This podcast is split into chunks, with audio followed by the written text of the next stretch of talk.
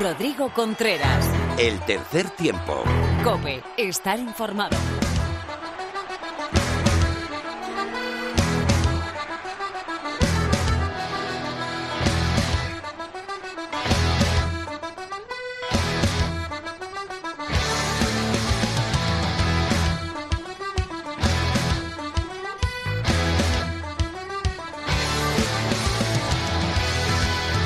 ¿Qué tal? Bienvenido, bienvenida a una nueva entrega del tercer tiempo. Estás en tu casa, estás en tu, en tu programa de rugby oval en la sintonía de la cadena COPE. En el programa de hoy tendremos grandes protagonistas, como lo es Laura Delgado Bimba, jugadora de Exeter Chiefs, que además ensayó con su primera victoria junto a Patrick García en la Liga Profesional Inglesa. También hablaremos mucho largo y tendido con Lorena López de rugby femenino. Tendremos el Sin Bin de Phil, tendremos tertulión en nuestra entrega 215 del tercer tiempo. Tendremos a Lulo Fuentes y la firma Cirrando.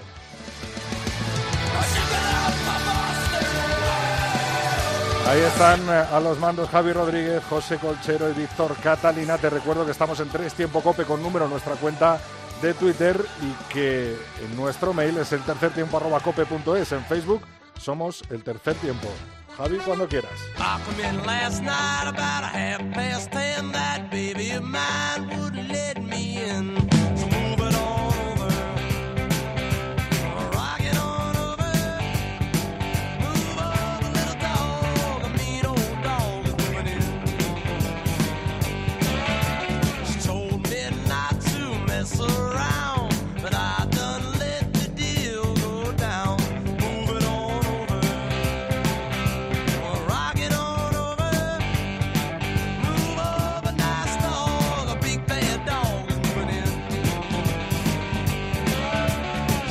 Bueno, pues el 15 de León perdió su segundo choque ante Uruguay en el pasado viernes y finalmente se hizo con esa Copa Uruguaya tras la diferencia de puntos y su primera victoria. El resultado final fue 19-10 para los Teros.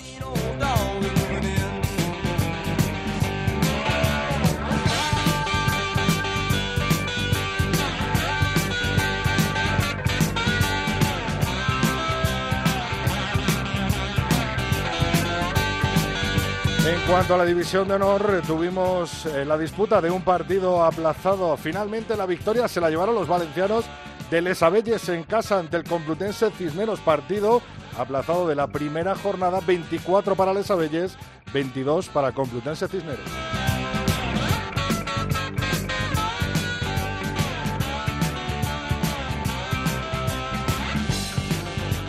La clasificación la sigue liderando el Lexus Alcomenda Rugby con 10 puntos en dos jornadas, seguido del Brac Quesos entre Pinares con 9 puntos. Cierra la clasificación el Ciencias Universidad Pablo Olavide con 0 puntos y un partido jugado e Independiente Rugby Club con dos partidos jugados y 0 puntos.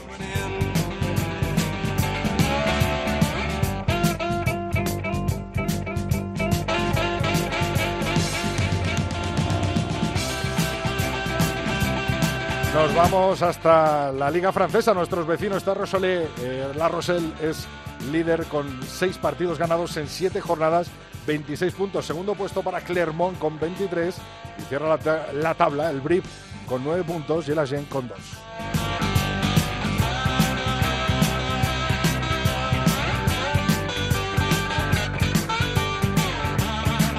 En cuanto a la Pro de 2, segunda categoría del rugby francés, el Vance es primero con 33 puntos en 9 jornadas disputadas, seguido de Joné eh, con 30 puntos en 7 jornadas disputadas. Cierra la tabla el Stade Montois eh, Rugby con 7 puntos y el Soyo Aglumen con 6 puntos.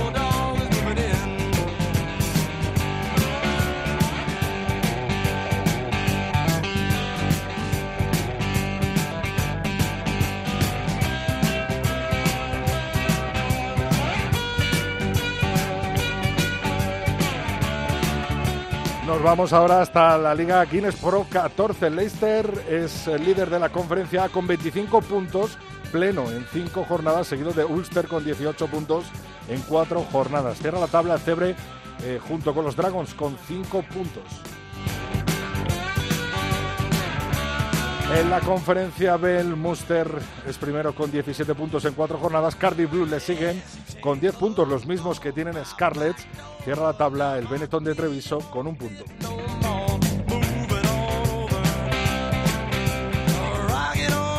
Nos vamos ahora por toda la actualidad del rugby femenino con Lorena López.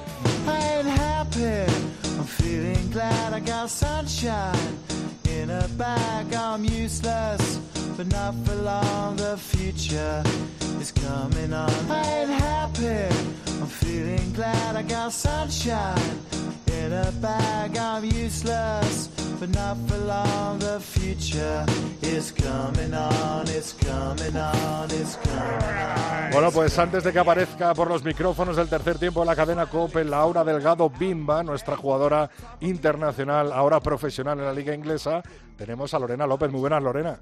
Muy buenas, Rodri, ¿cómo estás? Pues bien, deseando hablar con Bimba, pero antes también saber eh, cómo está la situación del rugby femenino a día de hoy. Pues eh, va a ser breve porque la situación actual sigue siendo complicada, no solo en España, también en el resto de Europa. Aquí el rugby femenino sigue trabajando para estar listo para esa fecha que se señaló para su inicio, el 12 y 13 de diciembre, aunque cada vez parece más complicado que se vaya a empezar. Aunque de momento sí, lo que sí que empiezan a ver son amistosos para preparar ese arranque liguero y, por ejemplo, el Majadahonda ha sido uno de los equipos que ha disputado un, un partidillo, un amistoso este fin de semana para empezar a rodar un poco. En el resto de Europa, eh, esta segunda ola del COVID está repercutiendo en el rugby con retraso y cancelación de diferentes competiciones. La Federación Francesa ha suspendido hasta enero la Élite 1, que es la máxima liga francesa, y ha dado por finalizadas el resto de ligas, las ligas amateur. La Unión Inglesa también ha cancelado sus ligas no profesionales y según publicó la propia Federación Inglesa, eh, con Inglaterra, que está en confinamiento hasta el miércoles 2 de diciembre, todos los deportes de equipo han sido suspendidos. Y eso incluye actividades de rugby para seniors y categorías inferiores que estén por debajo del Green King Championship y el Allianz eh, Premier eh, 15, que es donde, donde está compitiendo Bimba. Pero bueno, este fin de semana se ha jugado esa cuarta jornada que ha sido la última hasta enero. Está claro que la situación actual eh, no permite pensar a largo plazo, pero bueno, de momento estamos atentos a lo que va pasando y vamos informando, pues Rodri, pasito a pasito. Eso es, cada martes en el tercer tiempo. Eh, Lorena, tendrás ganas de hablar con Bimba, ¿no? Muchísimas. Pues quédate, quédate, que vamos a hablar ahora mismo con ella. Perfecto.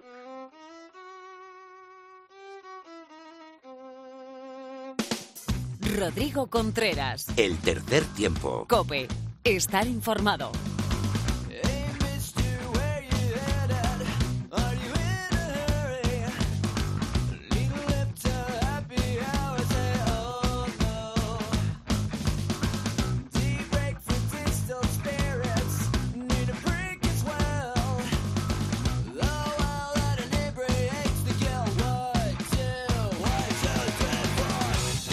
Bueno, pues un poquito de rock and roll, un poquito de la música que nos motiva las primeras líneas para recibir a lo prometido. Laura Delgado, Bimba, muy buenas, bienvenida al tercer tiempo de nuevo. ¿Qué tal? Hola, muy buenas. ¿Qué tal? Enhorabuena lo primero por esa primera victoria y ese primer ensayo con Exeter Chiefs. Muchísimas gracias. ¿Qué tal la experiencia por allí? Genial, la verdad que se supera por día y por momento que, vivimos. Te están tratando bien, ¿no? Sí, sí, muy, muy bien. Nos cuida muchísimo y nos dedicamos 100% a lo que queremos, así que encantadas. Y más en los tiempos que corren, ¿sabes? Eh, bueno, un poquito peor que en Andalucía, seguro, ¿no? bueno, el, el tiempo, el tiempo, pero, pero bueno, la situación al menos aquí nos permite jugar al rugby, así que feliz por ello. Y además tienes a Patri, tienes a Patri ahí contigo, eh, vamos, que ya sois una, ¿no? De, os habéis fusionado las dos. Esta misma mañana casi veíamos eh, levantarte de la cama, ¿no? Que nos lo mostraba Patri. así es, así es. Tengo una paparazzi en casa, ya sabes que le gustan mucho las redes sociales y, y bueno, nos encanta también compartir eh, esta, o sea, esta experiencia, nos encanta compartirla y, y sí, eh, o sea, nos hemos unificado y nos llevamos genial, mucho mejor de, bueno, no esperábamos eh, nada, pero que, que eso, que, que nos conocíamos de la selección y de convivir, obviamente en concentraciones, pero no es lo mismo que el vivir, convivir 24 horas y la verdad que genial. Qué bueno. Muy, muy, muy bien. Eh, Bimba, tenemos eh, por aquí a Lorena López, eh, también eh, nuestra experta en, en, rugby femenino, que cada semana pues nos actualiza todo lo que hay. Desgraciadamente ahora hay poquito. Lorena, toda tuya, Bimba. Hola, Bimba. Qué, qué Hola, ¿qué tal? que es, es una pasada porque es lo que tú dices, que además como Patri tú estás diciendo como esa conexión con el con la competición, ¿no? Con, con el poder jugar, porque aquí estamos todos mirando y haciendo, a ver, lo que se puede. Eh, yo quería saber eh, ese momento en el que decidiste iros las dos, que imagino que sería más o menos, si no a la vez casi, eh, ¿cómo fue? ¿Por, ¿Por qué diste ese paso? Pues, a ver, eh, yo, como sabéis, ya jugaba el año pasado aquí en DMP, que de hecho es nuestro próximo partido el fin de semana, eh, en Darlington, y, y bueno, pues eh, jugando en contra del jugué en contra de Hatbury, que era el equipo anterior que que entrenaba Susi, la head coach de, de Exeter, eh, pues al terminar el partido me, se me acercó y me ofreció esa oportunidad de venir aquí y, y la verdad que, claro, mm, yo flipé porque viniendo de, o sea, sabiendo el qué es, eh, quiénes son el club de, de ST. Ya sabéis que este año los chicos han, han ganado el doble título Sí. y aquí en, en Inglaterra son lo más. Y me habló del proyecto profesional y la verdad que yo le dije, a ver, pues me gustaría saber de él, pero soy una persona que vive el día a día y tampoco, bueno, tú lo sabes que no puedo decir que no a las oportunidades, así que soy todo oído siempre.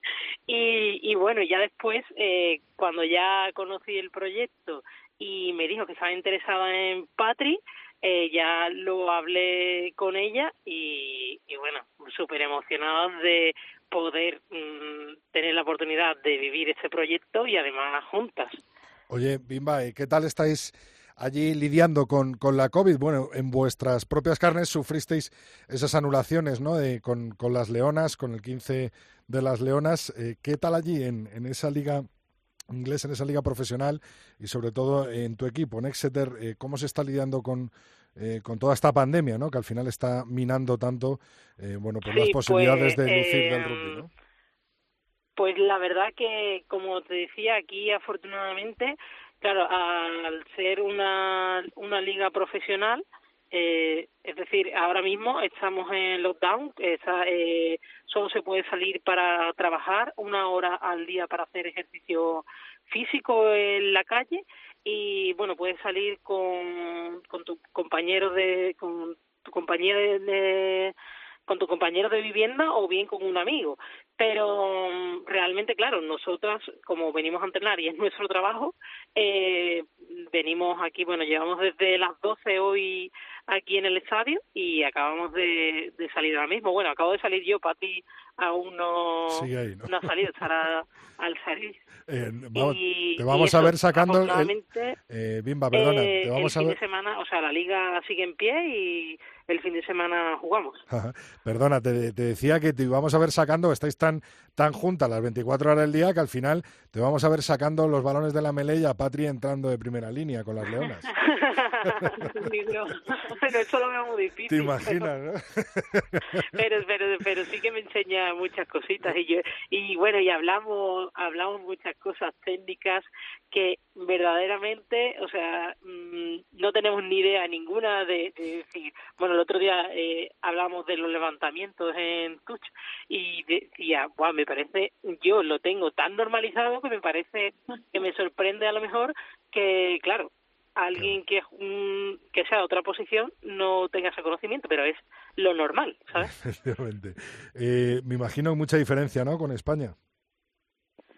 Sí, bueno, eh, la verdad es que eh, yo siento que, que además la liga este año ha dado un paso al, al ser profesional, lo comentaba con Patri, y, y bueno, so- mm, nada más lo tenemos que ver en nuestro equipo. Eh, el otro día eh, la alineación eh, éramos 10 internacionales. Hay muchísimas chicas de, de Gales que han venido a Inglaterra. Eh, bueno, de las escocesas ya, ya sí que pertenecían, el año pasado jugaban en la Premier, pero además aquí tenemos cuatro compañeras de Canadá, una japonesa, eh, una holandesa, chicas de, de Estados Unidos, así que mm, eh, quiera que no, o sea, eso da un plus a sí, al nivel, obviamente a la liga. Sí, sí, sí. Oye, Lorena, ¿qué, sí, dale. imagen, ¿qué imagen tienen las eh, tus compañeras de las chicas españolas del rugby femenino? Ah, pues la verdad que mm, positivamente eh, ellas siempre nos hablan mm, muy bien todo lo que dicen en relación al rugby español. De hecho, eh, quieren y nos animan a que obviamente nos clasifiquemos nosotras. Así que la verdad que que muy gratos. Ahora que has tocado el tema, eh, eh, ¿habláis mucho de ese Nueva Zelanda 2021, Bimba? Eh, la verdad que, que bueno, sí, hablamos de él, pero tampoco sabemos qué va a pasar. Obviamente ya están las fechas y, todo, pero aún la clasificación, aún los equipos que quedan por clasificar, eh, hay muchas clasificaciones de, de por medio, ¿saben? No solo la europea. ¿Te imaginaste alguna vez poder vivir del rugby, eh, que tu profesión fuera jugadora de rugby? La verdad es que no, desgraciadamente no, pero por eso siempre digo, es que yo estoy viviendo un sueño porque me levanto y, voy a, mi trabajo que es el rugby y vamos a casa y seguimos haciendo análisis y es una pasada poder eh, dedicarle todas estas horas y todo el staff que, que tenemos, la- eh, o sea, todo la verdad. Es, es increíble el, el proyecto y tener la oportunidad de vivirlo. Me siento muy, muy afortunada, la verdad. Lorena, tuyo el cierre con, con Bimba. Eh, yo es que yo tuve la suerte o la mala suerte de, de verla empezar en, en Cádiz. Ni siquiera recuerdo, no sé, no, no recuerdo el ¿Cómo nombre del ser, club. cómo va a ser mala suerte? Lorena, Eh, no lo sé, hombre, porque tener fre- enfrente a Bimba ya te digo yo que aunque fuese su primer año no era grato, ¿eh? Te cogió, entonces te, co- te cogió, te cogió ¿no? en algún bimbazo, ¿no? ¿Por, ¿por qué te crees que le iba en Bimba, Rodri? que apro- aprovechando tu visión que has visto, pues ya te digo, desde lo más bajito aquí, el, primer, el primer nivel aquí en España, has visto lo internacional también español y ahora estás, eres jugadora profesional de rugby, ¿qué nos falta para que no tengáis que ir fuera a ser profesionales? Bueno, pues así es. O sea, muchas de las personas que me conocen ahora, que me han conocido ya en mi trayectoria eh, más avanzada, me piensan que yo no vengo de un club humilde, no vengo de un, en el sentido de que tú lo sabes, yo pertenecía a un, al club de Cádiz donde conocí el rugby, que, mm, o sea, ni siquiera estábamos eh, federadas porque no teníamos número de chicas. Y, y bueno, a, a tu pregunta, eh, yo pienso que, que estamos en evolución, en crecimiento en España y vamos en buen camino. Eh, desafortunadamente ahora mismo en la situación de, del COVID es difícil y tenemos que tratar de mantenernos, pero la verdad que, que pienso que las cosas se están haciendo bien, que se, que obviamente nos falta por crecer y si se, se puede mejorar ciertas cosas, pero que estamos en, estamos en ello. Vamos por el buen camino, ¿no? Y- y que pienso que el hecho de que eh, jugadoras salgamos y vivamos experiencias eh, internacionales también eh, hace crecer al rugby nacional porque nosotras ahora cuando vamos con la selección o vamos a, a España tratamos de aportar allí todo lo que creemos que son eh, puntos positivos para para nuestro rugby español, ¿sabes? Eh, Bimba, es muy importante también la figura de, de gente como José Antonio Barrio, por ejemplo, ¿no? Junque y, y todo el staff eh, que llevan tanto tiempo, ¿no? También peleando por, por el rugby femenino en España, con vosotras las jugadoras. Y que cada vez se pone una piedrita más, o por lo menos yo cada vez veo eh, que estamos más cerca de, esa profesionalización, ¿no? Eh, que te le preguntaba, queda mucho camino todavía, pero que te preguntaba eh, Lorena, y, al final hay más gente, más niñas, más jugadoras, más staff técnico para el rugby femenino, ¿no?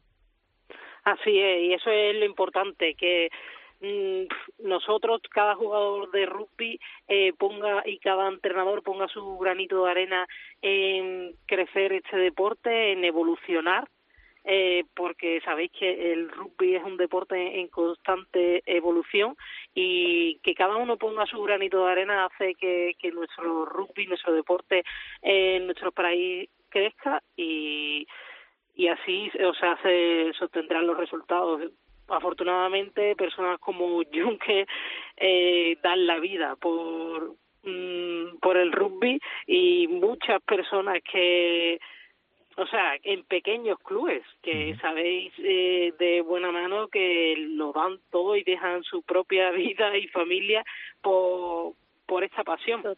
Pero para mí hay algo muy claro y es que el rugby te lo devuelve todo. Así que nosotras como personas como, como Patrick, que siempre hablamos, eh, no ya es hacer este recorrido por nosotras, sino por las que vienen atrás y por eso también nos gusta difundir mucho esta experiencia, porque pensamos que es abrir un camino y que las que vengan detrás de nosotras tienen que aprovechar esto aún más y ir con esa experiencia que nosotras ahora mismo no tenemos porque es nuestra primera vez. ¿Me explico? Perfectamente, Bimba. Yo me quedo con esa frase de que el rugby te lo devuelve todo. Así que muchísimas gracias. Te seguimos de cerca. Perdona que me estira un poquito, pero es que es muy interesante hablar contigo. Y... No, no, para, para, mí es un placer y, como te digo, eh, darnos, dar a conocer nuestra pasión para mí siempre es grato y, y siempre quiero hacerlo. Perfecto. Porque pues a mí me hace súper feliz y a mí me encantaría que todo el mundo, todas las chicas probaran el rugby y vieran, comprobaran si les hace feliz como a nosotras nos hace o si, bueno, si lo prueban y no les gusta, que no creo, pues ya lo han probado, ¿sabes? Pues perfecto, Bimba, gracias, nada, agradecerte tu presencia te seguiremos llamando, ya que te gusta eh, promocionar tanto el rugby y lo promocionas también. Por supuesto que estamos muy cerca de ti y esperamos verte muy pronto, no solo jugando en Exeter, sino también defendiendo eh, esa camiseta del 15 de las Así Leonas. Es, con nuestro objetivo de Nueva Zelanda, eso siempre en mente, ¿eh? gracias, Bimba, un saludo. Muchísimas gracias a vosotros. Un abrazo enorme. Oye, Lorena, el, el, martes que viene mucho más rugby femenino, aunque no haya mucho, ¿no? Sí, puede ser. Algo inventaremos, Adri, no te preocupes. Gracias, Lorena, un beso. Un abrazo.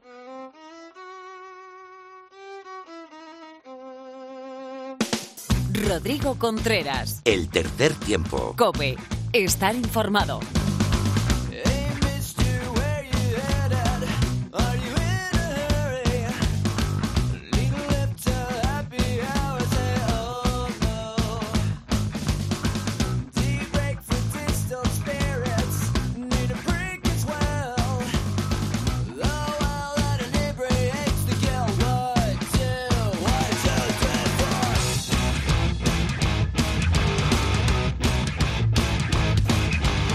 Bueno, pues eh, tiempo para la tertulia en el tercer tiempo y me voy a por dos de nuestros grandes expertos hasta Alcalá y Alcobendas. Felipe Rodríguez, hoy no es el día de la siesta, no es la hora de la siesta, ¿no? ¿Qué tal? ¿Cómo estás? Hola, buenas tardes, ¿cómo estáis? Eh, Pepe Ibáñez, ¿qué tal? ¿Cómo estás? Muy buenas, muy bien, ¿qué tal vosotros? Bien, bien, deseando hablar eh, de momento y de primeras del 15 del León, Pepe, ya que te tengo ahí. estos dos partidos, esta victoria y esta derrota, eh, nos sirven para sacar conclusiones eh, sobre el 15 del León y lo que vamos a ver a partir de febrero en esa clasificación para el Mundial? Bueno, yo creo que sí, eh, sobre todo porque continúa con una dinámica ganadora. Es cierto que yo no les pondría una nota excesivamente alta a esta, a esta gira o estos dos test. también es cierto que aprueban con solvencia en los Leones, en el que, pues eso, el primer test fue mejor que el segundo, también Uruguay estaba muy dolida y en ese segundo partido, pero yo creo que sí, lo que tenemos claro todos es que pues faltan 20, 25 jugadores de primer nivel eh, que no estuvieron en Uruguay. Entonces, teniendo en cuenta que nuestro gran bloque no es el que fue a Uruguay, eh, yo creo que hay camino para ser para ser optimistas, ¿no? Santiago lleva años diciendo que maneja un grupo amplio de jugadores de 40, 50, 55 jugadores que en cualquier momento hay alguien preparado para entrar y bueno, en estas giras eh, se, demuestra que es así. Eh, es un equipo mundialista, es un equipo eh, que lleva trabajando muy bien durante muchos años y al que yo creo que en los últimos años España le tiene muy bien cogida la medida. ¿no? Nuestra delantera sigue siendo dominadora y es cierto que eh, a mí, por ejemplo, no me gustó que tardásemos tanto en los dos partidos en entrar al partido, ¿no? Nos entramos un poco fríos, como un poco a la expectativa y, y si bien en el primer partido sí supimos eh, rehacernos y coger las riendas del partido para, para luego ganarlo, en el segundo no, no, no, no, no tuvimos esa agresividad y esa, eh, esa fuerza que caracteriza un poco a, a nuestro equipo. Eh, eh, Felipe, tú pudiste sacar conclusiones. ¿Crees que faltan, como dice Pepe, 20, 25 jugadores que veremos a partir de febrero? Hombre, no tengo duda. Eh, Santos eh, asegura que él cuenta con una nómina de tres jugadores por posición. A mí y a cualquiera le salen al menos 45 jugadores, si no más. Vale, eh, es cierto que este equipo que fue a Uruguay fue bajo las circunstancias que ha ido, era un equipo muy cercano a, a la división de honor, eh, aunque bueno, había, había algunas piezas de fuera de, de España, de, la, de las ligas francesas, pero sí que yo creo que el equipo que va a preparar el Mundial, y cuando hablo de preparar el Mundial estamos hablando de 2023, con lo cual a partir de, de 2021 eh, va a ser el equipo que funcione en España, para mí va a ser muy diferente a lo que a este equipo de, de la gira de, de Uruguay. Por ejemplo, nombres, Felipe. Hombre, nombre lo tendrá que decir Santos, lo podéis leer en la revista 22, eh, le vamos a entrevistar y no te lo digo porque no lo sé, ¿no? Pero bueno, yo creo que a todos nos suenan los nombres de a todos nos suenan los nombres de siempre, de, de, de Malí, de Peluchón, gente de, o, o esta o parecida a esta o de este nivel, más las sorpresas que Santi siempre se suele guardar después de estas giras, ¿no? De, de otoño, con jugadores que por la razón que sea, pues no estaban en la nómina de la, de la selección, aparecen. Eso en cuanto a los foráneos, pero a todos eh, nos suenan los Álvaro Jimeno, eh, los Jordi Jorba, eh, bueno, y nombres ya eh, jóvenes, hay, hay... Pero, pero consolidados en, en, en la selección. Ajá. Hay muchísimo, ¿no? O sea, es que solo... Ponte, sí, claro, es que estamos hablando bueno, de jugadores por mirar, puesto. Ponte a mirar delante, ¿no? O sea, claro, por, por ejemplo, faltan... a Fatauli, que ha sido de lo mejor de la, de la gira, pues le veis de 8 de España, pues yo no lo tengo tan claro. Eh, como titular, me refiero. El que le vea la selección, todo, seguro. Todo que le vea la selección que va a preparar el Mundial, seguro. Pero, pero bueno, yo creo que la selección va a ser muy, muy diferente a lo que hemos visto en esta, en esta gira de Uruguay. Sinceramente, ¿eh? Y te, y te hablo desde, eh, no sé si desde el 1 o desde el 2, pero desde el 3 hasta el 15 va a ser muy diferente. Sí, no, pero en el 1 está falta Titi, falta Custoja, en el 2 falta Pin, falta... A ver, Pepe, eh... muévete un poco, que se te ve un poco entrecortado. Custoya, sí, decías... Decía, os decía que en el 1 falta Titi, en el eh, falta Custoja, en el 2 Quentin y, y Beñat, en el 3 falta John Zavala, falta Albertuco, falta Serón, falta Joshua Peters, sí, falta sí, Lucas si Guillón, falta... A, si nos ponemos a mirar o sea, por es puesto, que hay una, hay una digo, retalla... nos salen tres o cuatro por cada... Ahora mismo José, y lo acabamos de ver, o sea, Fernando López no iba a ir, al final acaba yendo, al final acaba cambiando eh, la dinámica de la mele española y al final acaba siendo el capitán de las, del segundo partido de la gira cuando no iba a ir a la sí, gira. No, es, eh, es al final. Vicente del Hoyo, pues resulta que es el talonador que más ensayos lleva con España desde hace mucho tiempo. Pues oye, pues al final vamos a ver, estos dos para empezar el que quiera quitarlos de, del sitio lo va a tener no lo va a tener fácil y el movimiento se demuestra andando ¿eh? Pepe, me es refiero... cierto que hay, es cierto que hay grandísimos jugadores sobre todo en el 2 vale que a lo mejor tienen más experiencia o, o son más internacionales que Vicente del Hoyo pero cuidado eh que a, estos dos de momento han demostrado algo que a lo mejor a, sitio, a muchos les falta. Y, y, mucho les falta. y sobre todo mucha mejoría de cara también a las tuches de Vicente, eh, sacándolas muy bien, ¿no? Y, y, y, progresando, ¿no? Cada partido que le vemos Sin con duda. la selección, ¿no, Pepe? Claro, es que era un debe, es que era un debe de Vicente, las, las tuches. Y, y en esta gira, pues no sé, si queréis nos repasamos el partido otra vez, pero no se ha fallado alguna, ¿eh? lo que os quería preguntar, más que esos nombres eh, clásicos que podemos decir ya del 15 del León, eh, lógicamente como los Álvaro Jimeno o los Serón Civil, etcétera, etcétera, si veis alguna novedad más eh, de, que se saque de, de la manga Santi, yo creo que más foráneos que de casa, ¿no, Pepe? Sí, bueno, eh, sobre todo yo tenía muchas ganas de ver a Alex Alonso, ¿no? Que al final no, no ha podido ir, eh, que dejaba el 7 y este año parecía que iba a estar más disponible. Me, me encantaría volver a ver a Martín Alonso también, ahora que está ahí cogiendo partidos en top 14, ¿no? Eh, y luego pues habrá que ver cómo se sigue escrutando el, el rugby francés, a ver si hay algún asimilado que, que pueda venir a jugar. Vamos a ver, aquí, aquí, hay dos nombres, aquí hay dos nombres, José, sobre la mesa que Rodrigo no se atreve a pronunciar, que es los que están en boca de todos los aficionados, que son Samu Feala, por la parte de los superpros consolidados y demás, y, por otro lado Gonzalo López, que ah, es por la parte de las promesas eh, y todo este rollo. Se lo preguntemos a Santi en la entrevista, porque de verdad que desconozco las intenciones de Santos en este, en este sentido.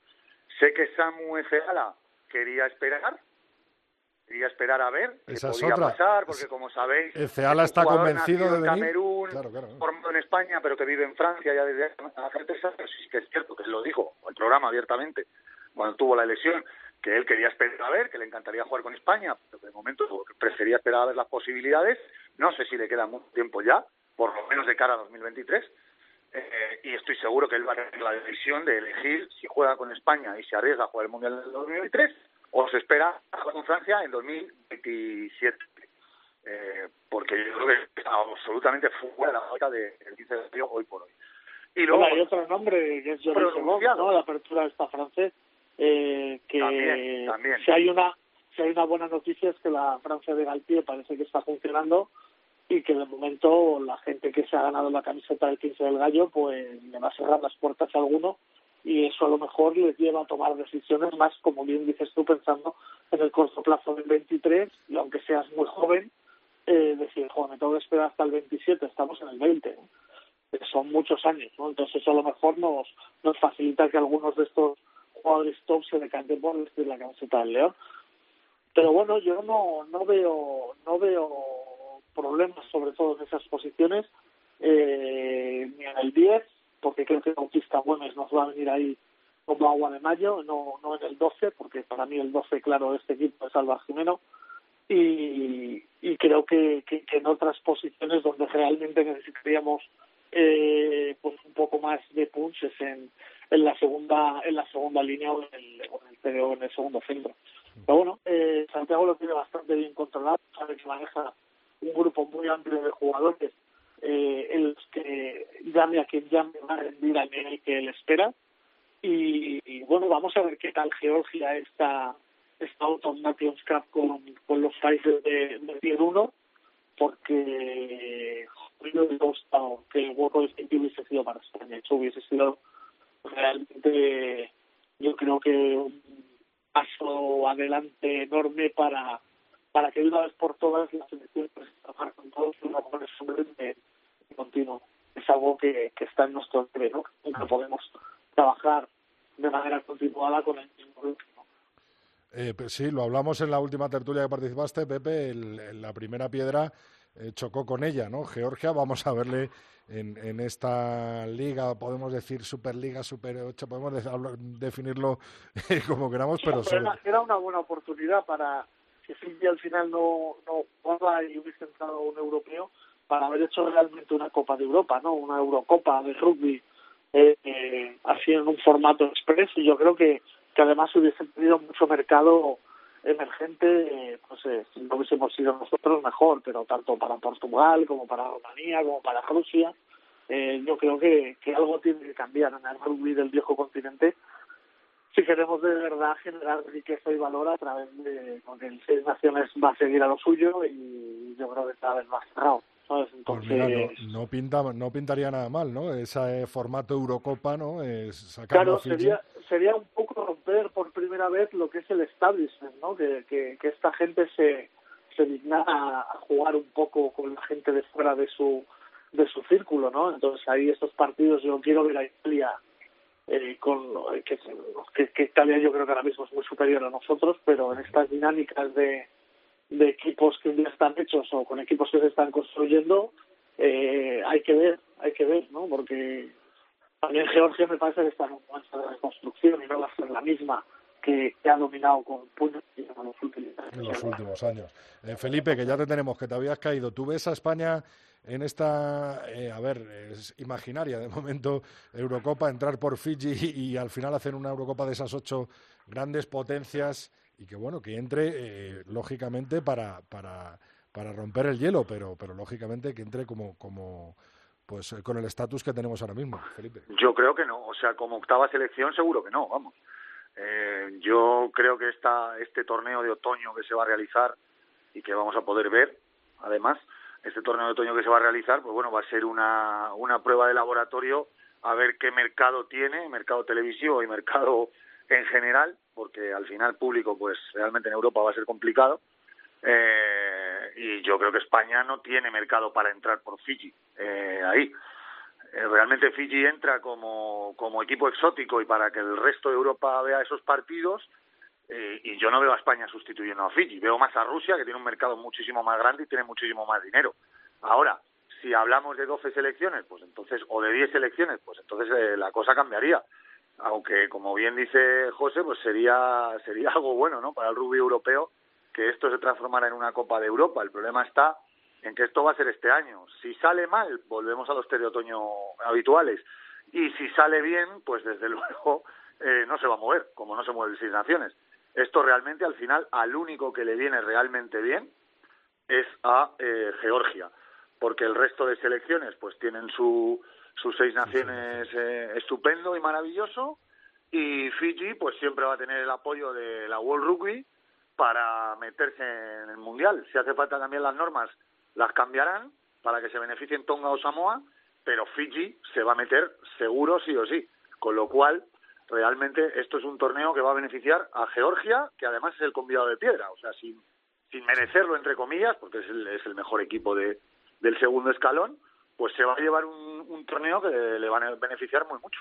Bueno, para cerrar el apartado selecciones y el apartado eh, España, eh, ¿os quedáis con alguna sorpresa de estos dos partidos ante Uruguay? ¿Alguna cara eh, joven? Lógicamente hemos hablado de Bauti, hemos hablado de, Fernando López, de, Vicente del Hoyo, pero ¿alguna cara de estos también debuts que hemos visto o de estos chavales jóvenes que llevan muy poquito tiempo la selección y que creéis que van a, que van a seguir contando para Santi de cara a jugársela de todas? Pepe.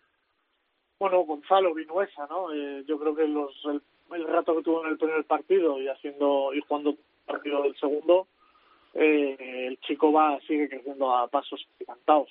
Eh, yo creo que es bueno que jugadores como Melé, como Bautista estén cerca de él, que él se pueda empapar mucho eh, con su juventud de apenas 19 años de estos grandes jugadores y, y que aprenda todo lo que pueda en cada concentración porque vamos yo creo que ahí hay hay jugador hay jugador para muchos muchos años en el 15 del León y además en una posición que, que no es la habitual no que la cantera española dé eh, Felipe, ¿tú ves alguno? Sí, yo iba a decir Gonzalo también. Eh, creo que hay un par de acciones en la segunda parte. Una de ellas es el inicio de la jugada del, ensayo de, de Julen Goya, donde, donde a Gonzalo se le ve por su manera de jugar que dice, bueno, hasta aquí hemos llegado, o sea, yo tengo que ser protagonista, estoy jugando con España, eh, llevo la, la camiseta del León y tengo que tirar para adelante. Y hay un par de momentos eh, de, buenos destellos de calidad. De hecho, uno eh, acaba en, ensayo después de otras dos fases más. Pero yo creo que Gonzalo ahí mostró descaro, mostró ganas y al final el Santos lo acaba llevando siempre. O sea que por algo será. Me imagino que en los entrenamientos pues estará al nivel como mínimo de sus compañeros.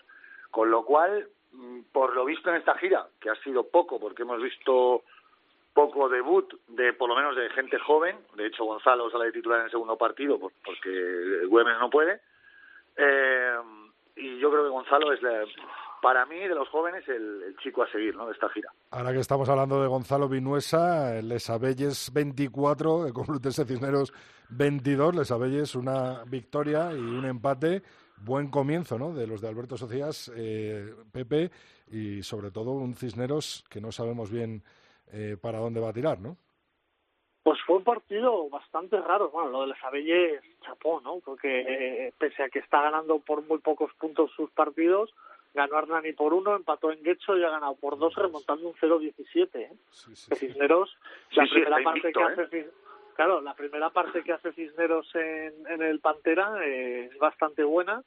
Lo que pasa es que no sé, se desinfla justo al final de la primera parte, que encaja el primer el primer ensayo y luego pues la delantera de de Abelles eh, pues pasa Pues a en- dominar en siete minutos, y- En 7 minutos 21-0. sí, sí, porque le da la vuelta anotó con en la ensayos, última... ¿Perdón?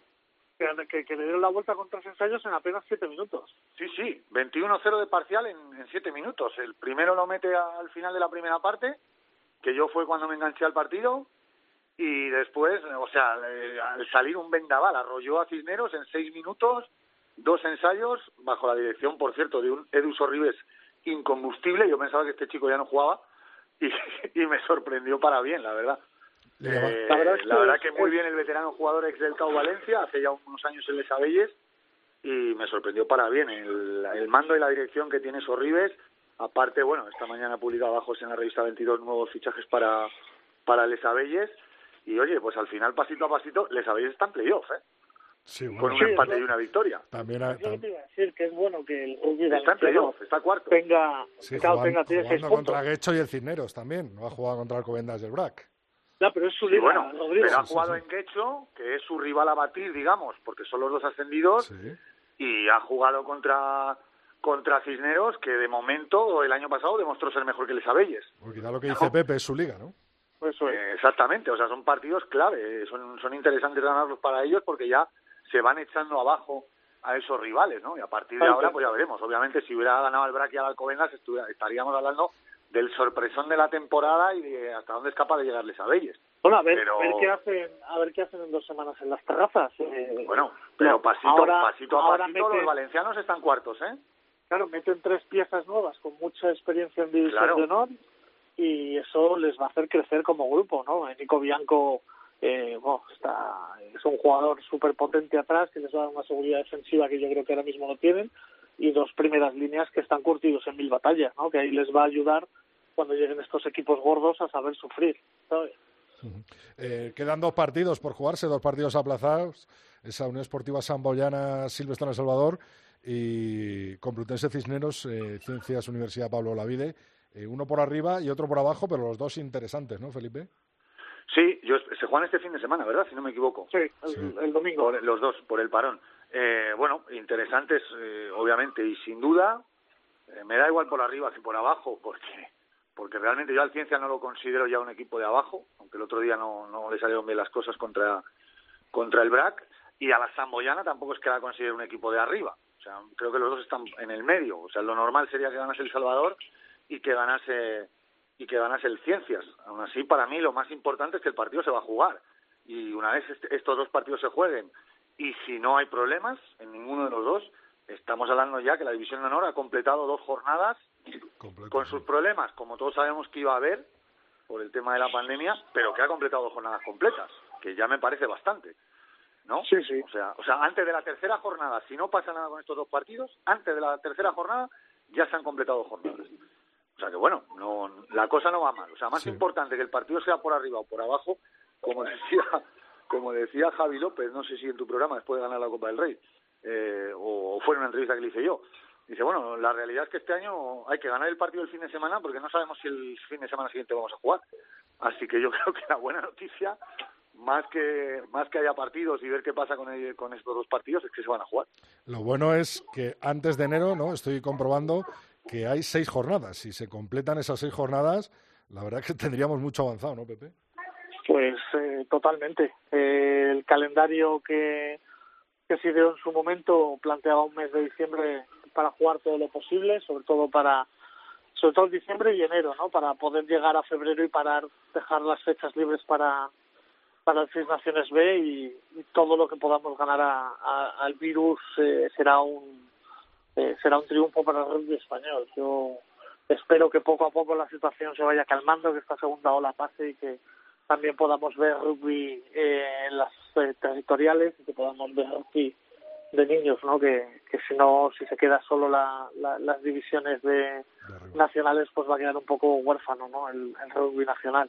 Importantísimo, ¿eh? esa vuelta de, las escuelas, los niños y tal. Me consta que muchas, muchas están trabajando, pero, pero el poder jugar y que los niños al final llegue el fin de semana y vayan al partido es totalmente esencial. Es lo que les engancha, ¿no? El ir con sus amigos a jugar contra otro grupo, hacer más amigos, eh, es, es total. No, sé, se hablaba, hablaba con Miguel Ángel Puerta hace poco, bueno, con motivo de una hicimos una entrevista que es el, eh, la escuela de las escuelas de rugby en tiempos de coronavirus y él decía pues bueno que a lo mejor torneos grandes no podemos empezar a hacer pero a lo mejor sí podemos hacer convivencias de dos o tres escuelas juntas no que, que vayan un día y se hagan visitas las unas a las otras para para que sobre todo los niños sigan manteniendo contacto con, con los que van a ser sus rivales amigos durante muchos años. Pues sí, pues lo vamos a dejar aquí. La verdad es que eh, con ese deseo, ¿no? De que vuelva todo a la antigua normalidad cuanto antes y sobre todo que se vayan cumpliendo paso a paso, partido a partido y jornada a jornada eh, ese calendario eh, propuesto para, para, las divisiones de arriba, mientras las de abajo están de vuelta. Felipe, Pepe, hablamos, nos vemos. Un abrazo grande. Abrazo grande, hasta luego. un abrazo, hasta luego.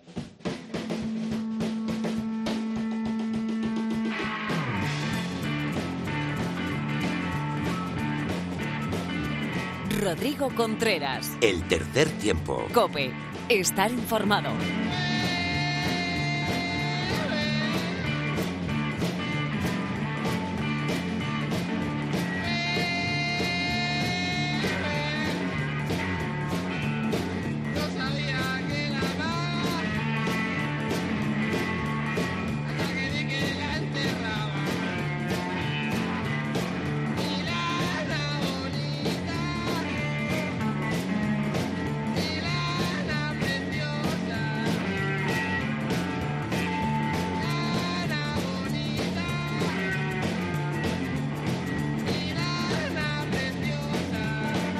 Bueno, pues seguimos con nuestro repaso a los momentos o situaciones complicadas a las que se ha enfrentado el rugby y en las que ha tenido que reinventarse o bien arrimar el hombro y contribuir a parte de la solución en vez de simplemente pues salir perjudicado. Para ello contamos, como siempre, con Luis Fuentes. Muy buenas, Lulo. ¿Qué tal estás? Pues bien, muy bien, muy bien. Después de, orden. Después de una... en orden a pesar de la que está cayendo, ¿no? Sí, después de una victoria a Australia, los All Blacks está mejor esta Bueno, sí, sí, sí, sí. Y un partido además que tuvo de todo, ¿no? Expulsiones y... Sí, un partido duro, ¿eh?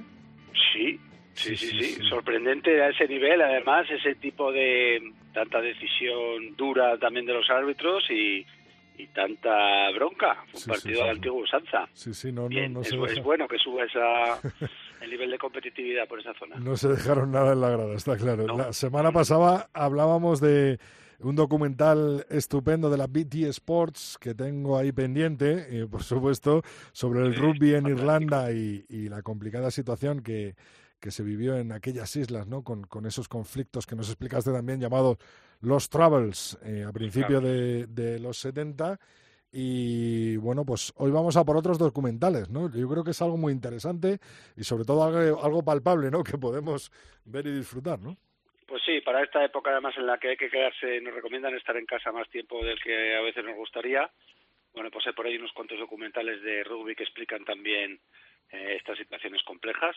Eh, el otro día, como dices, hablamos de este documental sobre Irlanda, que yo creo que está muy bien. explicamos una parte de lo que se cuenta en él, pero es muy recomendable entero. Y hoy, pues, comentamos un, par de ellos más, eh, que también podemos recomendar a la gente para que vean. El, primero es muy fácil de encontrar. Es un episodio de Informe Robinson que mucha gente habrá visto. Eh, Michael Robinson también nos dejó hace poco. Una pena para para los medios en España y, casi para todo el mundo, porque era un tipo muy simpático y un súper aficionado al rugby, que además, como, como recordarás, estuvo metido en la, en la Liga Super Ibérica y intentó dar un impulso al rugby que no. Eh, porque él tenía siempre la, la idea de que era un deporte que merecía más atención y que tenía más potencial en España del que tenía. Y como parte de Informe Robinson, él y su equipo, que es un equipo increíble, al que tengo la suerte de conocer yo de, cerca, eh, hicieron un par de documentales de rugby, uno que recordarás sobre un All Black, que aparece en Vigo, que es una historia buenísima, y hay otro realmente que viene muy a cuento con esto de, de, los tiempos difíciles, que es uno que se llama, eh, que habla del proyecto Alcatraz, que es un proyecto que sale en Venezuela bastante increíble, liderado por los dueños o por uno de los miembros de la familia que son propietarios del, del ron Santa Teresa, que es una marca de ron muy importante. Yo sé que hay mucho, Mucho aficionado al ron ¿no? entre la gente que nos escucha.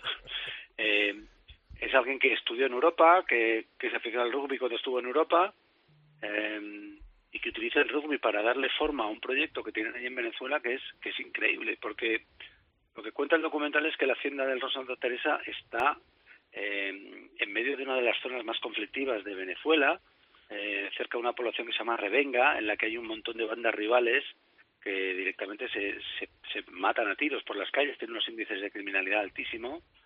Un día el jefe de, de seguridad de esta hacienda, del Ron Santa Teresa, encuentra, o sea, detiene a unos chicos que han entrado a robar y en vez de entregarlos a la policía les propone trabajar en la hacienda a cambio de no tener dinero, pero sí que les da sí que les da eh, techo, les da comida, y parece que la fórmula funciona y vienen más chicos de la misma banda que estos que habían eh, detenido, eh, con lo cual ya se empieza a juntar ahí un grupo importante de gente que está en la- viviendo en la hacienda y luego ya se van juntando de otras bandas porque eh, eh, esta persona es la familia se llaman Vollmer, son de origen alemán, eh, pues Alberto Vollmer, que es el que eh, le da el empuje a todo este proyecto, decide que vea y que puede ser esto una buena fórmula para sacar a gente de las calles y sacar a gente de la, de la delincuencia.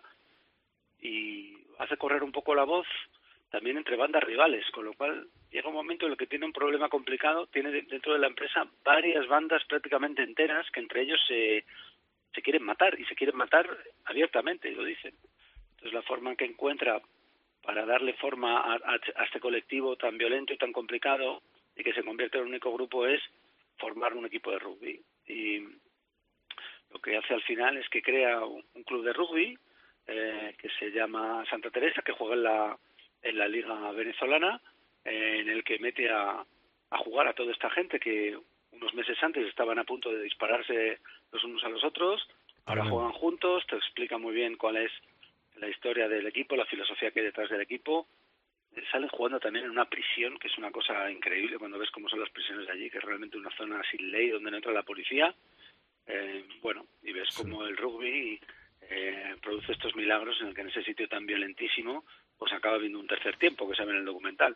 Es una pieza estupenda de estas de, de Informe Robinson, imagino que conoceréis el formato y un poco el tono, siempre tienen estabilidad tienen ellos el buen gusto que tienen a la hora de contar historias, como te dejan además para el final, siempre van construyendo muy bien la historia de la forma, tiene un estilo así narrativo muy muy potente. Esa Totalmente. sería la primera historia. Sí, totalmente recomendado. Es Sí. más, eh, yo he tenido la suerte de, de poder alba- hablar con Alberto Volmer en, en diferentes ocasiones y es alucinante, ¿no? Y, y cómo está hecho de bien ese documental de, por todo el equipo del Informe Robinson y cómo te verdad es que van es- ¿no? En, en toda la historia y es, es totalmente alucinante. Incluso el mismo Alberto me reconoció una vez que decía, no, si el capitán del equipo es el jefe de una de las bandas y el entrenador el de la otra, ¿no? El- Bueno, que hablan entre ellos como si fueran Sí, hermanos, que sí, es sí, gente que al principio del documental te venía a decir que el uno había dicho que iba a matar al otro. Sí, sí, sí, sin se ve en el documental, es por verdad. temas de poderes y jerarquías entre bandas. Entonces, bueno, esto la verdad es que se ha convertido en un fenómeno a nivel mundial.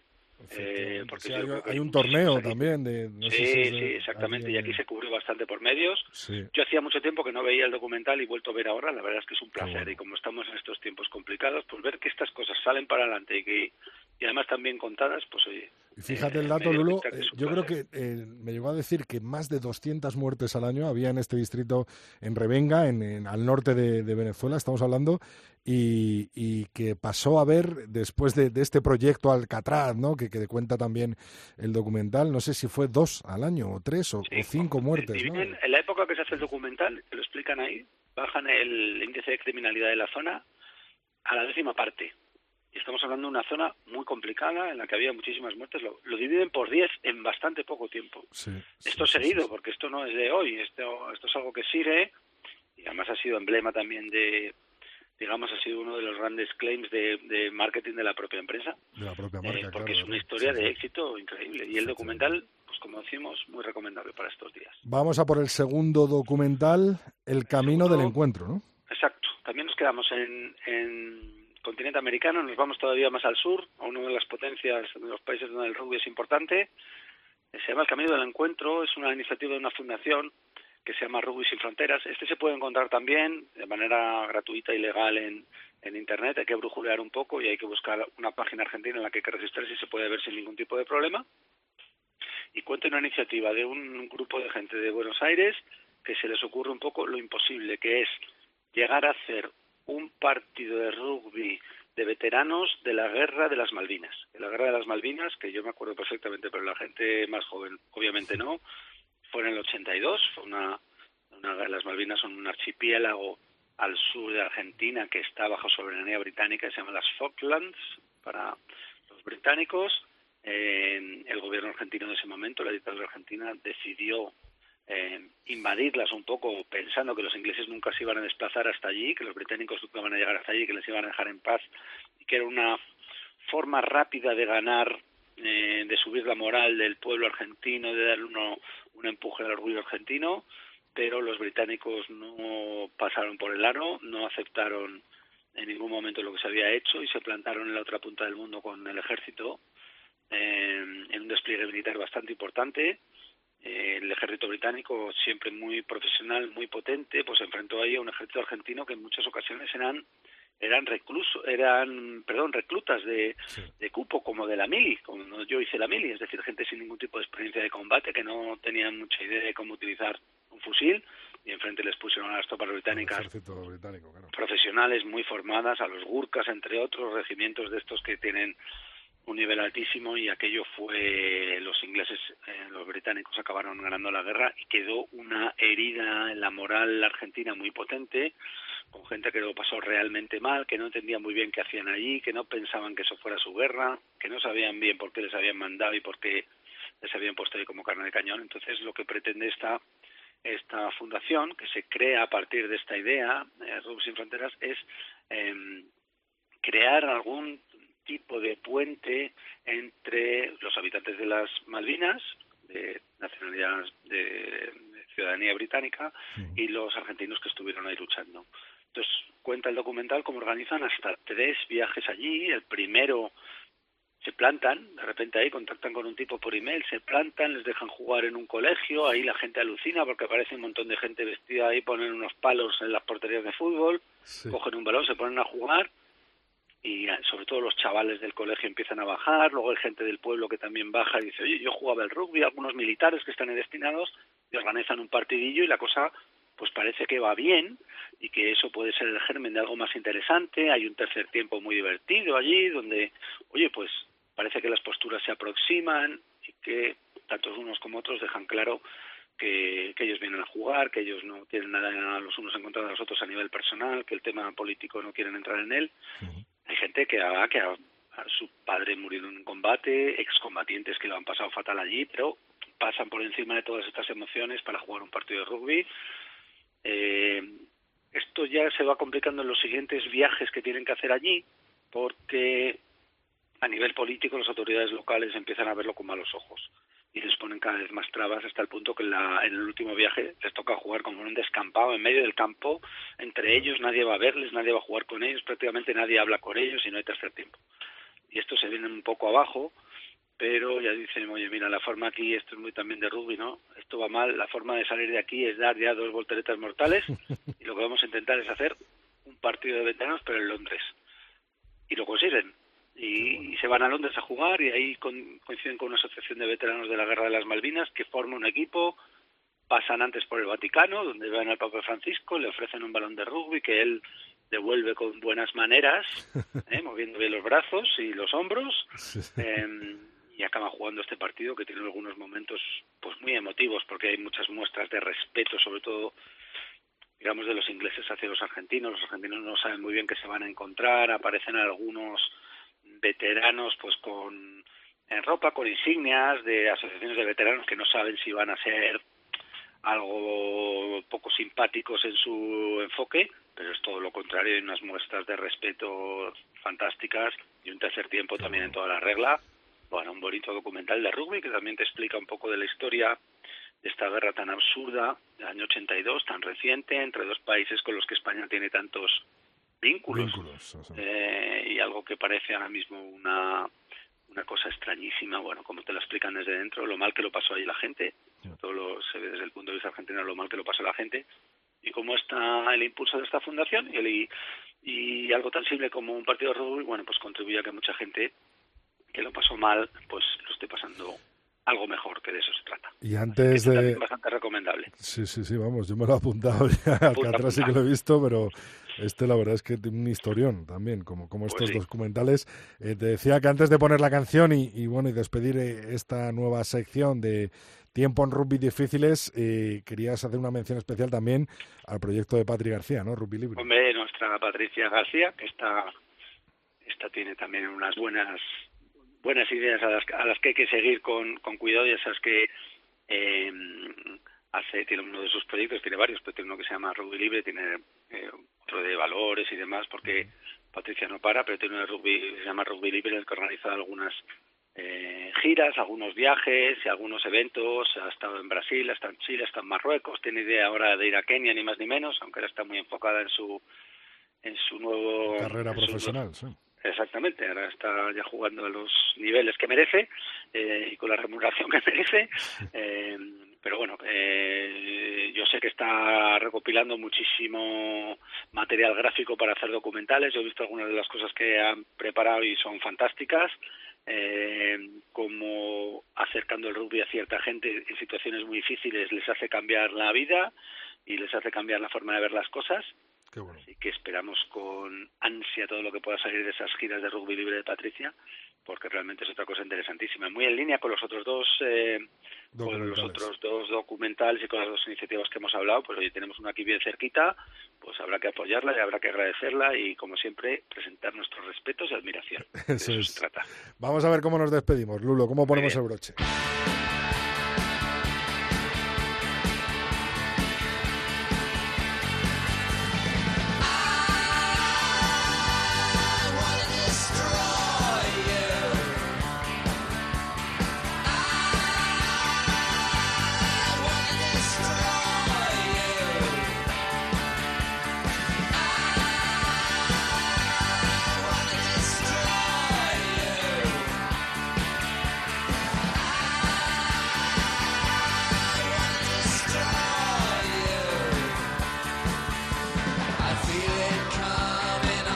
¿Con qué nos sorprendes hoy? Pues hoy recuerda que estábamos viendo, eh, rendiendo homenaje a, algunos de los músicos que nos han dejado durante esta pandemia y a causa del COVID. Y en este caso hablamos de Matthew Seligman, no muy conocido como tal, pero es el bajista de este grupo que estamos escuchando, los Soft Boys, que es el grupo de Robin Hitchcock, que es un es un compositor fantástico británico, el grupo es de Cambridge, él es de Paddington, Londres. Eh, y es un grupo de la nueva ola de estos difíciles de clasificar, no sabe no sé decir si son de Power Pop, es un grupo de Power Pop, o directamente de nueva ola, que era algo que englobaba más cosas. Eh, es como un cajón desastre lo de decir New Wave, ¿no? Poco lo de, sí, porque es más, yo creo que es más, eh, es un paraguas que abarca un periodo de tiempo en el que pasaban muchísimas cosas diferentes, desde el final del punk hasta el principio de, el tecnopop y el post-punk y el revival del sky. Bueno, entonces en medio de eso están este grupo, los Soft Boys, eh, power pop así con un toque de, punk, un toque de guitarras, pero un grupo estupendo. Luego Robin Hitchcock siguió con su carrera en solitario, yo lo he visto aquí en Madrid hace poco, es un placer verle, tipo con un carisma interesante el bajista Matthew Seligman, que también estuvo en los Thompson Twins, otro grupo de la época, pues falleció a causa del COVID, así que hoy, ¿por qué no traer esta canción? De título poco pacífico respecto a los, a los documentales de los que hemos hablado, I Wanna Destroy You, pero es un temazo de estos que le hace a uno menear la cabecita cuando está cerveza en mano. A ver si podemos ya empezar a ir a los bares, que es una de las cosas que más echamos de menos, hombre. Efectivamente, Lulo. Bueno, pues con homenaje a Matthew Silleman y a los Soft Boys, nos despedimos hoy. El martes que viene mucho más rugby en tiempos difíciles. Gracias, Lulo. Hasta luego.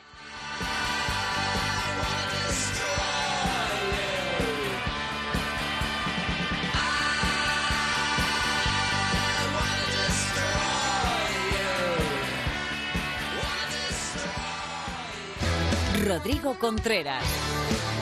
El tercer tiempo. Cope. Está informado.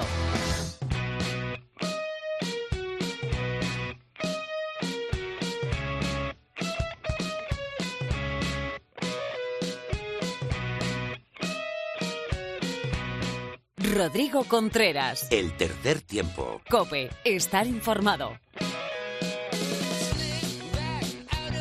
Bueno, pues volvió el 15 del León después de esa mini gira, después de esos dos partidos contra Uruguay en Montevideo. Y volvió también nuestra Mar Álvarez, por supuesto, que no se queda allí, sino que ha venido a hacer todos sus proyectos a Madrid, donde está ahora instalada. ¿Qué tal, Mar? Muy buenas. Hola, Rodrigo, ¿qué tal? ya por aquí, ¿no? Entonces. Sí, muy bien ya.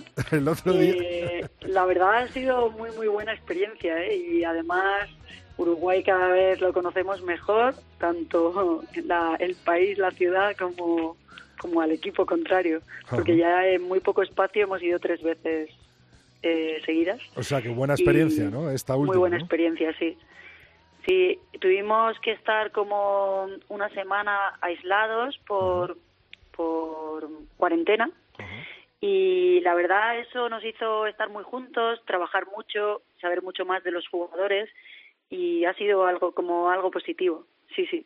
Eh, nos decías que algo positivo, me imagino que habrás traído el ordenador lleno de datos, ¿no? Y de, sí, de sí, totalmente. Justo ahora estaba terminando de enviar informe a los clubes con los datos de todos sus jugadores Ajá. y bueno, iba a dedicar la tarde a eso y, y bueno, con eso estoy. ¿Quién ha, quién ha sido el que más kilómetros ha hecho corriendo? Pues eso todavía no lo tengo sumado, de, pero el que más rápido ha corrido ha sido Julen Goya con 33 y medio. Ah, bueno, bueno, también Sí, la sí. posición favorece, ¿no? Sí, sí, sí. Ha perdido unos kilillos los últimos días y yo creo que eso le ha hecho, le ha hecho despuntar un poco la velocidad. qué bueno. Oye, Mar, yo estando allí en Uruguay veía en tu cuenta de Instagram, eh, bueno, el, eh, un, un aparato que me volvió loco, que era como una especie de báscula de peso, pero con una polea donde los jugadores tiraban. No sé si eh, nos puedes explicar bien lo que es, si hay más gente, más oyentes del tercer tiempo eh, que te han seguido a través de eso, porque cada, cada uno de los jugadores, o casi todos, pasaron por ese aparato que estabais entrenando allí en Uruguay, ¿no? A mí me sorprendió mucho porque yo por lo menos en Orcasita no lo tenía. sí, te cuento cómo fue la historia, porque esto es un invento español, bueno, es una máquina inercial que ya se utiliza mucho en el deporte, se utiliza, eh, bueno, tanto en entrenamiento de gente normal como en alto rendimiento, aunque tengan diferentes objetivos. Eh, pero esta es un invento español, entonces se lo vi usar a, a las jugadoras de Seven cuando estuvieron en la concentración en Valladolid. Y, mm, y entonces me puse en contacto con, con el comercial que es de rugby y pensé que como no sabía qué me iba a encontrar en Uruguay en sí, cómo iba a ser el gimnasio pensé que era una buena idea porque es una máquina con la que puedes hacer casi de todo. Depende de, de la orientación que le des donde la enganches y qué fuerza metas pues te responde de una forma diferente. O sea que la máquina te la llevaste tú desde aquí. Sí, nos la dejaron para probarla y, y bueno, pues tiene una historia muy chula porque la creó un, un chico español que tiene Parkinson y quería tener como una herramienta por- portátil para para entrenarse porque veía que necesitaba mejorar.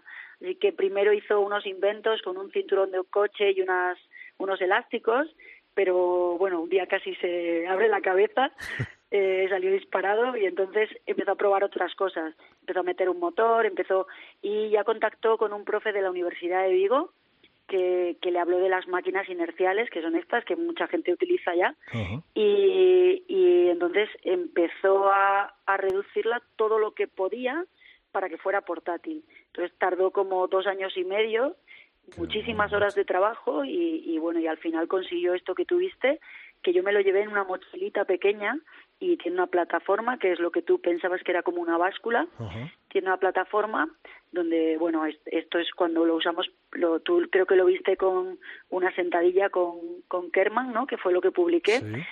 con una pierna, ¿no?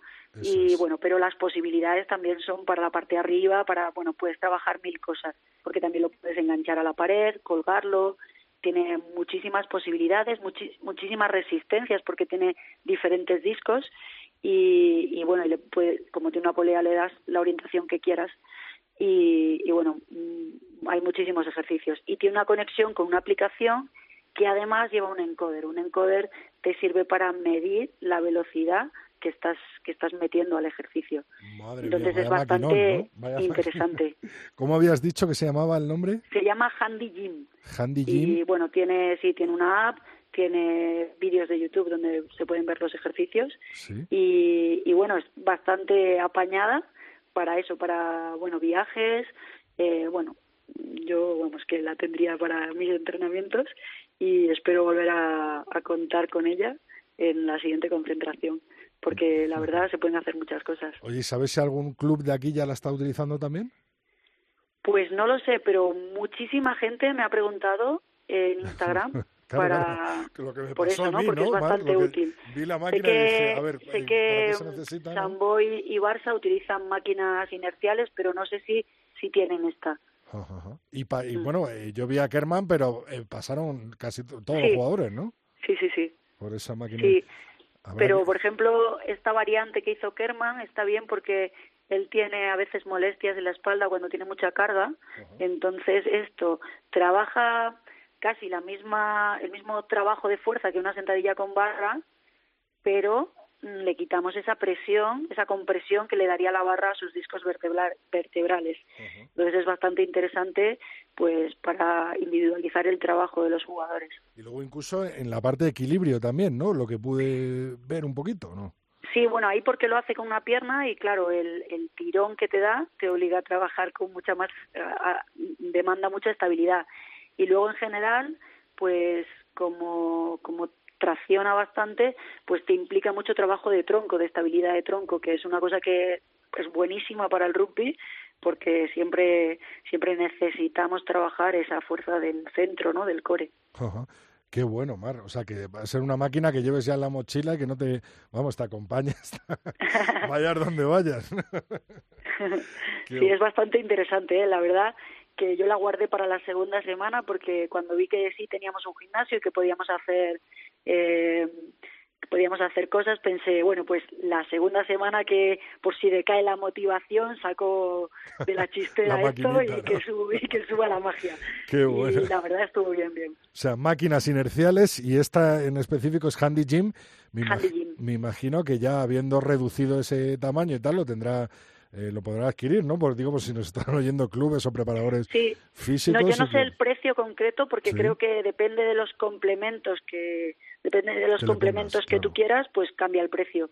Pero pero pero bueno, que es asequible.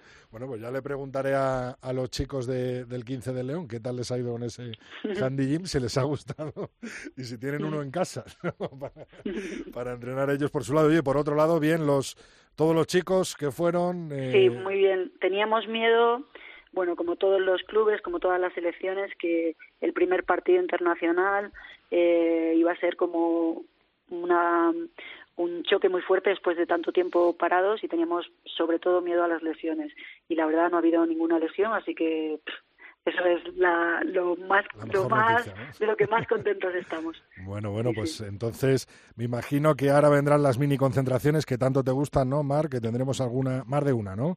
De aquí hasta pues, febrero. No sé, no sé qué va a pasar porque, bueno, ya sabes que todo es un poco incierto ahora y las mini concentraciones se se complican un poco porque tenemos que hacer PCRs, lo que nos deja sin entrenar eh, hasta que nos dan los resultados. Entonces, como esto eran tres días, eso se complica un poco. Pero bueno, yo creo que en cuanto se puedan hacer, pues la verdad era una opción muy buena porque sacamos muchas cosas de ahí. Bueno, pues iremos hablando de ello y por supuesto que, iremos contando más cosas como este invento, como esta Handy Gym con estos, con estos aparatos que a mí me han dejado loco y seguro que a más de uno también. Muchas gracias por, por contárnoslo y por traernos eh, cosas nuevas al tercer tiempo, Mar.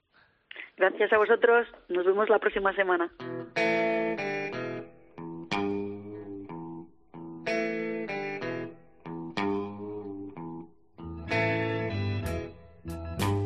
Rodrigo Contreras. El tercer tiempo. Cope. Estar informado. I had a friend one time. At least I thought he was my friend. He came to me. Bueno, pues una semana más y cerrando en nuestro programa se encuentra José Alberto Molina. Phil, muy buenas. Phil, ¿qué tal? Buenas tardes, Rodrigo. Sin bin del 10 de noviembre de 2020, el cuarto ya de esta extraña y singular temporada en la que avanzamos a trompicones, con nuestras divisiones de honor en marcha, como si de rugby verdaderamente profesional se tratara, cuando otras competiciones están lamentablemente paralizadas. Y no es que este adverbio implique crítica, que no es cuestión de castigar aquí, que como la cosa trasciende a lo deportivo no lo hago, pero me parece interesante dejarlo apuntado. Así que, Rodrigo, vamos al panorama internacional. Y aquí puyazo en todo lo alto a los que elevaron canto fúnebre por los Wallabies, que como sabes no son santo de mi devoción, pero menos lo son los agoreros. La soberana tunda del fin de semana anterior, propinada por los All Blacks en suelo de la isla continente, no era prueba de nada, como tampoco lo ha sido la mínima victoria de los australianos el pasado domingo. El partido, además, Rodrigo, fue una locura de despropósitos y de expulsiones, merecidas, añado, que poco deja entrever, aparte de la eficacia e incombustibilidad de Hooper, el capitán australiano, único jugador que ha competido durante los teóricos 320 minutos de cada test entre unos y otros esta temporada. Por lo demás, Rodrigo, Foster o Rennie, tanto me da, no hacen más que experimentos y probaturas en la etapa que se abrió con el empate a 16 que ya parece tan lejano. Ambos entrenadores manejan un plantel más allá de los 23 que concurren a cada encuentro y van disponiendo de él como estiman, en un enfrentamiento entre ambas naciones que, considerado a largo plazo, parece más una prolongada partida de ajedrez entre estilos tan distintos como los de Spassky y Kasparov. Al demente y genial Bobby Fischer, Rodrigo no lo menciono porque resulta que su trasunto oval dirige otra selección. Al oyente dejo que imagine quién es. Una pena, además, Rodrigo, que los acontecimientos no permitieran que la enésima pareja de hermanos que concurre en el equipo All Black no cuajara un partido serio como se espera en cada ocasión. Aunque debe, deba decirte, Rodrigo, que hay algo de equilibrio cósmico en ello, dado que el estilismo capilar que mostraron ambos Joanne me parece imposible de asumir por partida doble en un solo test match. Del tres cuartos cabe decir, además, y por ello sin bien para él, que anotó exactamente con el mismo gesto que le costó la anulación del ensayo que tan comentado fue en su momento. ¿Es eso, Rodrigo, soberbia del meritado? Pues mira, no lo sé. Es cierto que la acción era mucho más apurada y lanzarse a la marca quizás fuera necesario, pero le recomendaría asir la pelota mejor para evitar error tan palmario que le convirtiera en contumaz hazme reír, por mucha calidad que Joanne atesore.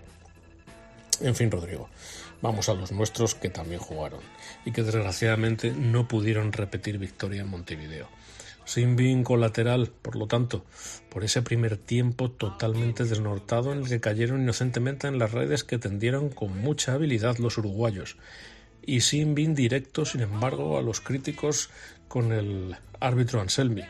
Ya sabes que no tengo empacho en criticar a los jueces, Rodrigo, que ello no es incompatible con el respeto exquisito durante el partido que se merecen y que todos les debemos, y que aquello no tiene nada que ver con los manidos valores y que además todo ref competente quiere esa crítica para la mejora de su desempeño. Pero quien fue muy bueno una semana no puede ser un patán seis días después, y aunque mediaran 20 golpes contra los nuestros, alguna justicia hubo en la mayoría de ellos. Esa estadística destroza, Rodrigo, cualquier partido, como bien sabemos, y es algo que habrá que cuidar, como la adaptación de nuestro juego a esta y otras circunstancias, a esa la forma de pitar de los colegiados, que no siempre es exactamente igual, como sabemos, y no puede serlo por otro lado. Y esta otra circunstancia, la que señalo como inoperancia puntual de algunas jugadas que suelen ser letales y que si no funcionan coyunturalmente deben ser abandonadas para buscar en su caso otras acciones, otro plan. Adaptación, por lo tanto. Seguro que nuestro plan técnico lo tiene en cuenta y no incidirá en esa repetición que lleva a desempeños que son futiles cuando no salen. Temo, Rodrigo, y aquí otro sin bin colateral, que tú te llevas uno de los mismos, tú y los cooperadores necesarios en el delito, que compone cierto vídeo que circuló por las redes como epígonos de Valle Inclán y que dejó las retinas de los nuestros pobladas seguramente de imágenes intrusivas que acaso no tuvieran el efecto pretendido. Pero se os perdona porque la intención fue buena. Que conste, Rodrigo. En fin, un abrazo y hasta la próxima.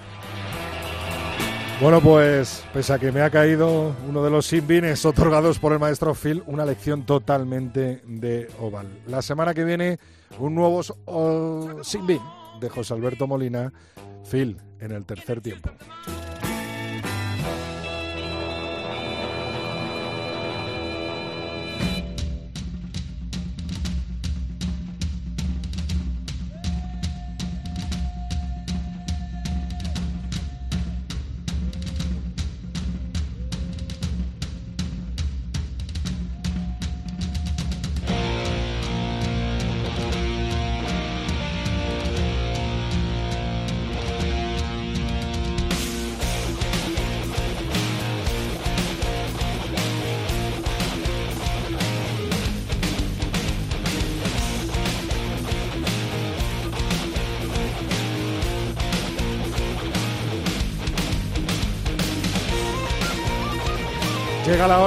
Poner el punto y final de la despedida en este tercer tiempo, en este programa 215 y lo voy a hacer recordándote nuestras redes sociales. Estamos en Tres Tiempo Cope con número, nuestra cuenta de Twitter, Tercer Tiempo Cope es nuestra cuenta de Facebook y el mail abierto para que nos cuentes y nos escribas y nos digas lo que quieras, el tercer tiempo cope.es.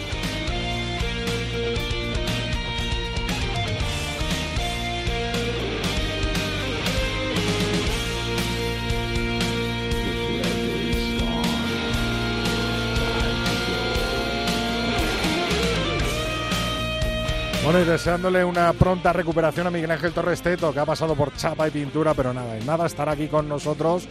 Me despido de ti y hoy lo hago con una firma muy especial, la de el ex León, es jugador de la selección nacional de rugby y ex entrenador de la selección nacional de rugby. Ángel Luis Jiménez, todo un referente en el rugby español, con su rúbrica, con su firma, cierra este tercer tiempo cope.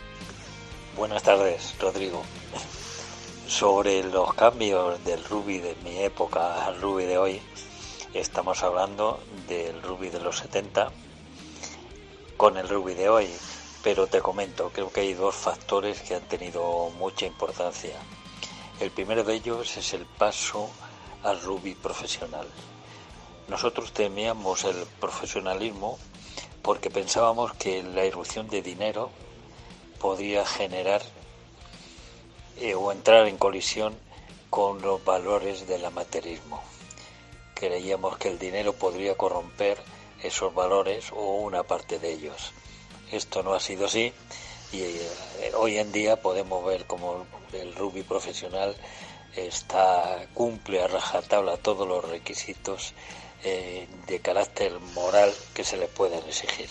Creemos pues, lo vemos como un ejemplo dentro del deporte de hoy en día.